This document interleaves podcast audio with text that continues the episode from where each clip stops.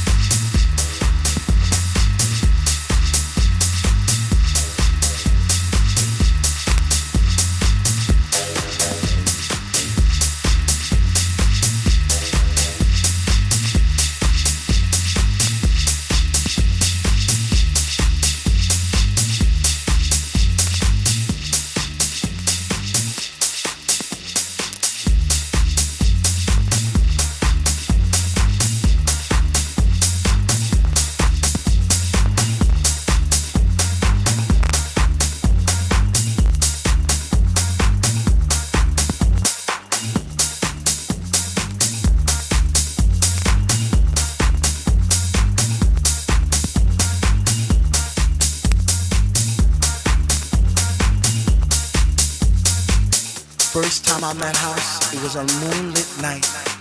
It was destined to be. It was love at first sight. First time I met House, I was lost in a space. You see, I came there alone, but she made me feel right at home. First time I met House, she was deeper than deep. I felt a chill down my spine from my head to my feet. First time I met House, it was like a symphony of life, and she took my breath away, and she did it all night. First time I met House, she didn't even know my name, but she was my doctor love, and she cured my every pain. First time I met House, I knew our love would last forever because that night she blew my mind. It was a sign from the divine.